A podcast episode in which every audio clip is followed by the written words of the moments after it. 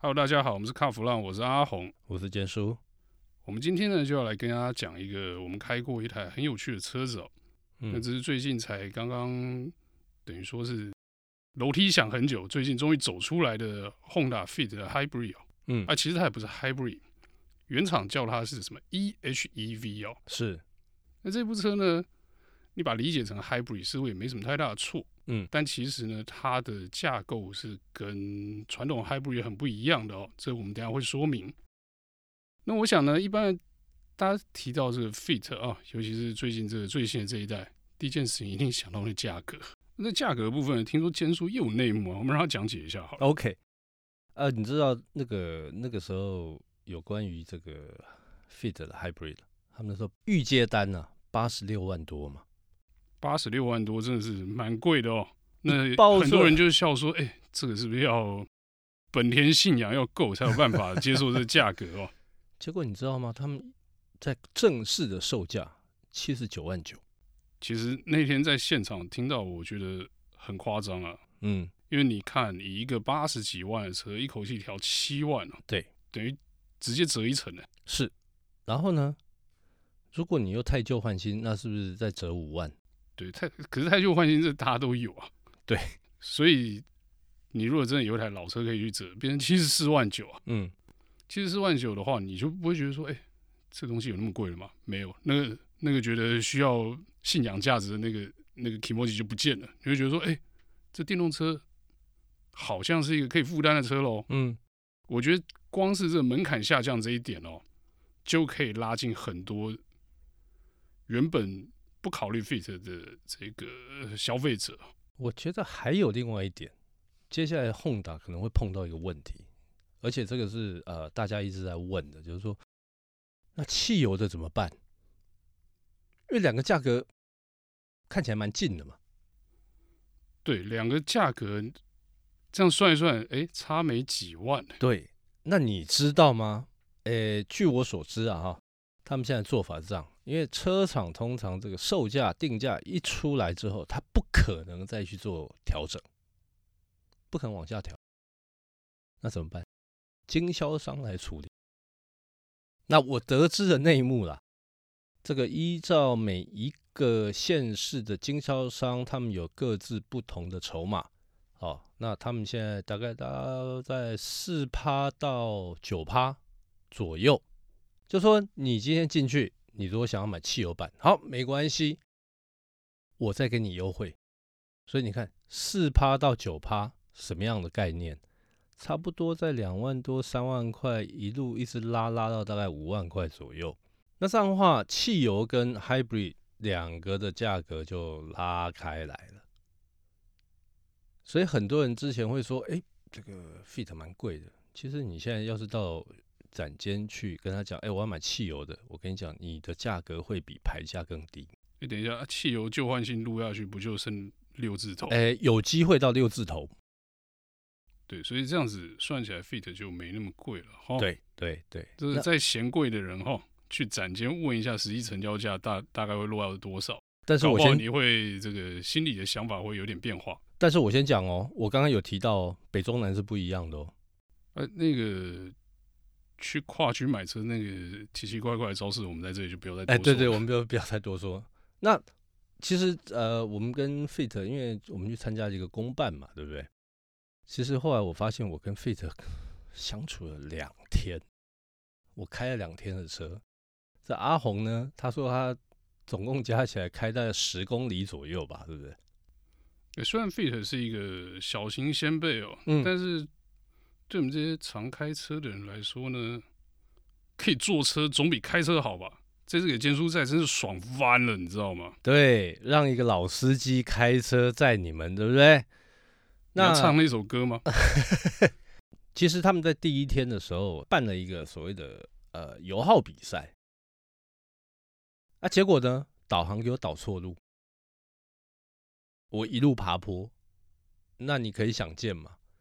这个成绩绝对不是太好，但是呢，我如果跟其他的人比起来的话，就是说其他品牌的车款比起来的话，那个油耗我很满意啊。这个哈、哦，油耗比赛的部分我一定要补充一个天大的笑点，是大家刚才听这个坚叔走错路哈，嗯，那其实他导航他并那个油耗比赛并没有规定说你一定要走哪一条路。呃，不能走高速公路。他只说不能走高速公路，因为高速公路就凸显不出这个 EHEV 这个特点哦。对。但是呢，这个如果对 Honda 有点概念的人哈，嗯，都知道车上有一个小按钮，上面有绿色的叶子，是叫 E 控嘛，对不对？哎、欸，我有按呢、欸。你不是半路才按下去吗？我有按，我有按，我有按。好，那。我讲一个状况哈，因为省油比赛的时候就是说，哎、欸，车上只能有一个人啊，不然你载太重会很费油嘛，对不对？对。那我就去坐了别家媒体的车哦，嗯，因为那台车是工作车嘛，嗯，他就是说他没有要比，嗯，他要帮大家拍照什么什么什么。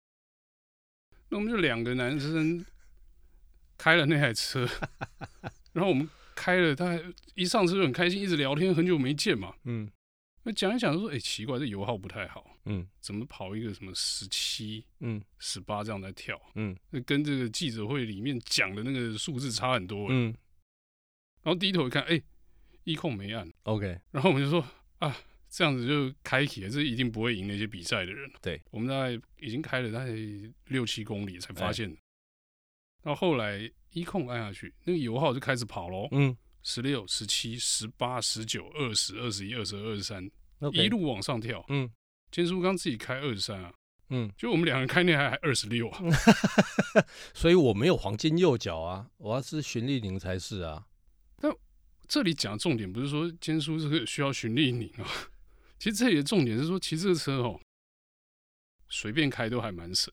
对，你不用这个刻意的去节制，或是刻意的去。什么省油啦，不开冷气啦，什么折后照镜那些奇怪的招数拿出来，才有这种很漂亮的油耗。不用，嗯、两个人开冷气聊天，一公升跑二十六公里，一个人边在车上边骂自己的同事，自己开二十三公里。嗯，所以啊，我觉得一般使用者哈，在真实的路况下的开车的环境的话，我觉得我认为这个油耗应该都有二十以上了，绝对有，绝对有，而且。不要闹了！你买一台车，花那么多钱买一台车，就你不开冷气，那你夏天怎么办？闷死哦！就为了省那点油钱吗？没有，那是比赛嘛。不，比赛，我觉得比赛归比赛了，那是好玩嘛，哈。但是一般人在开车的时候，你不可能不开冷气。但是后来我就是用一般人正常的状况之下，我其实我也没有刻意的说啊要放慢速度或怎么样。但是整个这样开起来，给我感觉就是说。其实它在呃大概时速大概七八十左右，我几乎都是用电力在驱动。对，其实它的这个动力系统是蛮特别的。嗯、我们刚刚一开始就讲，那与其说你把它认知成这个传统的 hybrid 车款哦，嗯，你还是认认真真的把它当做 EHEV，因为它真的是以电力为主。几乎整路都是电动马达为主要的推力哦，嗯，那那个引擎就是拿来发电而已啊。对，当然有一些特殊的状况，比如说在高速公路跟这个高速巡航的时候，就破百的高速巡航的时候，它还是得需要靠引擎的动力哦，不然那个电池耗很快，它可能来不及充电。那这个人在快速道路上，根据官方的数字来说，他说零到八十这个速度区域之间是肯定是可以用电力行驶的。那在这个八十到一百，到最高可以到一百，都还是靠电力了。那我想以传统式的 Hybrid 来说呢，很多车子是没有办法达到这个境界的。对，因为你电力驱动没办法推那么快。所以基本上，如果照阿红这样讲的话，这个已经是电动车的模式在行驶了。我觉得它很像电动车了。嗯，那只是因为它车上有一个引擎啊。对，但是那个引擎的作用呢，大部分的时候它是当发电机啊。它只负责帮电池充电，对。那只有在这个高速巡航，就是譬如说刚讲的一百之后，嗯，它需要有这个引擎直接连接的推力来维持那个高速行驶的性能的时候，它才会用引擎来做这个输出的动作哦。对。那不然呢？平常引擎就当发电机了。其实大家可以把它想成像是这个 BMW 之前有引进过台湾那个 i 三的 Rex，嗯，就是。背一个增程引擎，那个引擎完全不驱动车辆，就专门拿来发电。那如果觉得 Rex 太遥远的话，那就想想我们之前讲过一个笑话，就是 Tesla 自己要背一颗 Honda 发电机帮电池充电，其实概念是差不多了。那我们刚刚讲那么久，我后来发现我们忘了提一个东西。对，你刚才你刚才笑说我的那个开下来平均油耗二十三点一嘛，对不对？对，我们忘了提到他们官方去做测试，你知道它在油电的状况之下，它的那个平均油耗二六点九。二六点九是平均啊，平均。其实我那样开，我们那天那样开，嗯、我们都是接近平均值哦。对，就任何人都可以开出官方油耗数据的，就蛮厉害的。但是他们如果在纯市区哦，OK，纯市区更厉害，官方的是三九点五七，接近四十公里耶，那个等于是差不多台湾大概一些那种一二五速克达、一五零速克达的那种水准呢。对，所以这个耗能的这方面真的是很强哦。所以我们那天在聊天嘛，跟其他媒体在聊天。我说：“哎、欸，买这个车的话，如果我们这样顺顺的开，都用电的话，我说可能一个月才去加一次油，应该都 OK 吧？”我觉得有机会，因为我们在开的时候哦，嗯，我发现那个油表的那个续航距离是很夸张啊。哎、欸，而且我，我现在不记得它那个油箱多大了，嗯、是，但是我一直有印象，就是我们刚上车，刚开出门，开了一小段路之后，那个。仪表板上显示续航距离有一千零八十公里，一千零八十公里我可能一个月开不到，而且你可以台湾南北来回跑，可以台北高雄开开来回开一次，对，而且还有剩。减速，这样算来算去哦，这个车市面上好像没有什么类似的产品，对不对？呃，如果要回顾到过去的话啦。Toyota 的 Prius C 可能差不多，车格差不多，车格差不多，然后也是呃混合动力嘛。对，但是但是这个架构差很多了。但是价格差很多，价格有差很多。我记得好像那个八十几八十几万嘛。对，要八十几万，八开头嘛。价格不重要，因为 Prius C 现在也没在卖。对，现在也没有了。对，所以等于是在这个市场里面呢，这个 Fit 的 EHEV 它等于是独占。我觉得 Fit 这个尺寸，然后装一个这样子很特别的动力系统，基本上它应该是找不到对手，完全没有对手了。而且它在国产的这个所谓的 B segment 哦，这个集聚里面，它是唯一有有整套的 ADAS，整套的 ADAS 也是厉害啊，也是厉害。所以后来我在那边想半天，思考半天，我说，哎、欸，其实基本上这个 Fit 的 EHEV 它等于是赔钱在卖，因为你你自己看看。它里面所有的哈动力系统 ADAS，你光这些东西，那个就已经超过它原本的价值。呃，讲一个更贱的，哎、欸，你不要讲那个价值，他把那个引擎拔掉，装上插头，当电动车卖的时候，搞不好补助领一领，还还，还可以稍微赚多一点，有机会。哎、欸，不是啊，那个车就比较 Fit，那个就是 Honda 一了。Honda 一据我所知啊，哈，这个他们接下来还有一台。也要搭载这样的是。套装。是，然后呃，应该明年明年就要发表 HRV，HRV 明年应该也要等到第二季左右才有，差不多差不多哦。虽然说他们那当然你说他们这一次的价格做这样的价格策略，我觉得也是为了这个新的 HRV 在铺梗。哎，钱叔啊，那我问你一个最后也最重要的问题啊。嗯。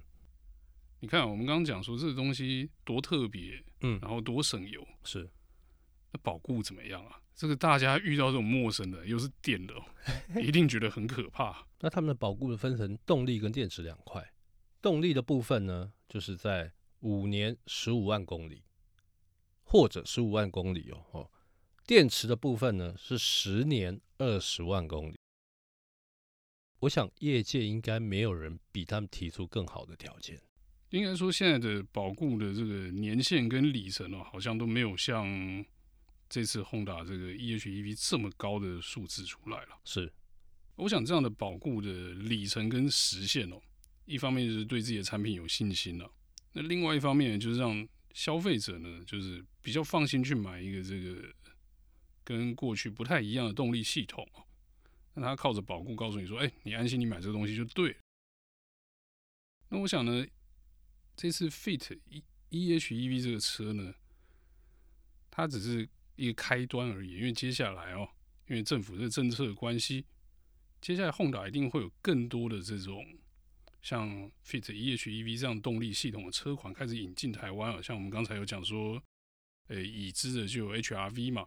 那我们今天呢，有关这 Fit e:HEV 的报道呢，就到这边告一段落。那如果大家有其他的问题，或者是有什么想跟我们聊聊的这个题目呢，也欢迎跟我们联系。谢谢大家的收听，谢谢。